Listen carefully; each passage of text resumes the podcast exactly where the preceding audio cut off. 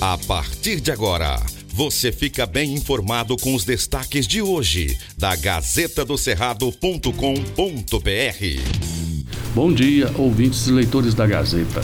Estar bem informado do que acontece à sua volta é importante e é por isso que chegamos com as principais notícias do início do dia. Eu sou Silvio Moreno Olá, eu sou Marco Aurélio Jacob e você fica agora super bem informado com os destaques da Gazeta do Cerrado. Gazeta do Cerrado. Ato na UFT tem leitura de carta em defesa do Estado Democrático de Direito. Alunos, professores e integrantes de movimentos sociais e estudantes fizeram uma leitura coletiva da Carta às Brasileiras e aos Brasileiros em defesa do Estado Democrático de Direito. O ato ocorreu a partir das 19 horas desta quinta-feira, dia 11, na Universidade Federal do Tocantins, UFT, em Palmas. Organizado por iniciativa dos professores do curso de Direito da Universidade, juntamente com entidades e apoio da Associação Brasileira de Juristas pela Democracia, ABJD, a ação é uma resposta às ameaças à democracia brasileira e ao sistema eleitoral do país no ato foram colocados cartazes pedindo a garantia da democracia no Brasil. Gazeta do Cerrado. Situação preocupante no Rio Pium. O Ministério Público do Tocantins enviou nesta quinta-feira, dia 11, ofício ao Instituto Natureza do Tocantins, Naturatins, para que suspenda a emissão de novas outorgas para o Rio Pium, até que sejam revisadas as outorgas emitidas e avaliada a capacidade do corpo hídrico em comportar novos projetos de irrigação.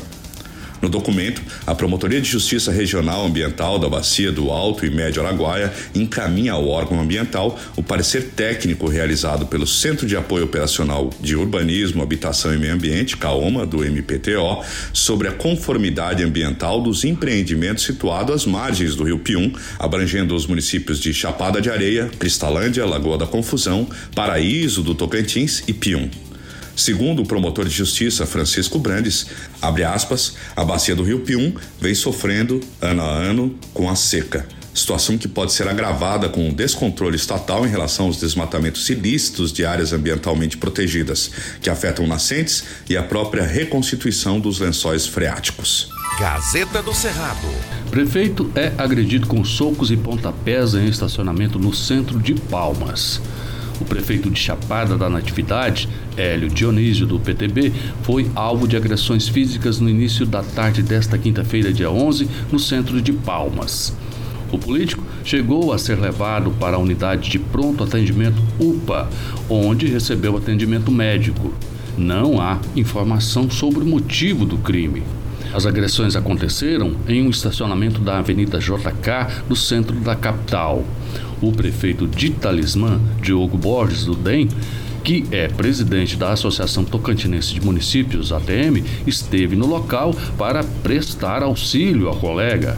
Segundo Borges, o prefeito Dionísio e o motorista dele desceram no estacionamento e começaram a ser agredidos por dois criminosos que chegaram em um outro carro.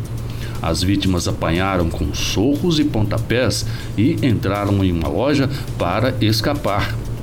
Os criminosos voltaram para o veículo e fugiram.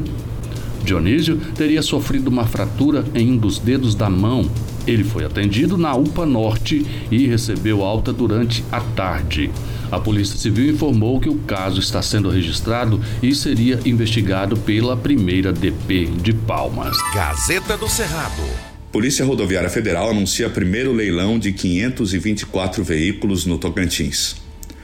A Polícia Rodoviária Federal anunciou o primeiro leilão de 524 veículos no Tocantins. O evento ocorrerá de forma online às 9 da manhã do dia 29 deste mês. Os veículos que irão ao leilão são carros motocicletas que foram retidos e abandonados, removidos ou recolhidos e estão há mais de 60 dias no pátio das unidades da PRF Tocantins e das empresas contratadas para o serviço de remoção e guarda de veículos.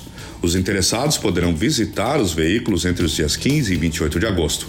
É permitida exclusivamente a avaliação visual dos lotes, sendo proibido o manuseio, experimentação, retirada ou substituição de peças.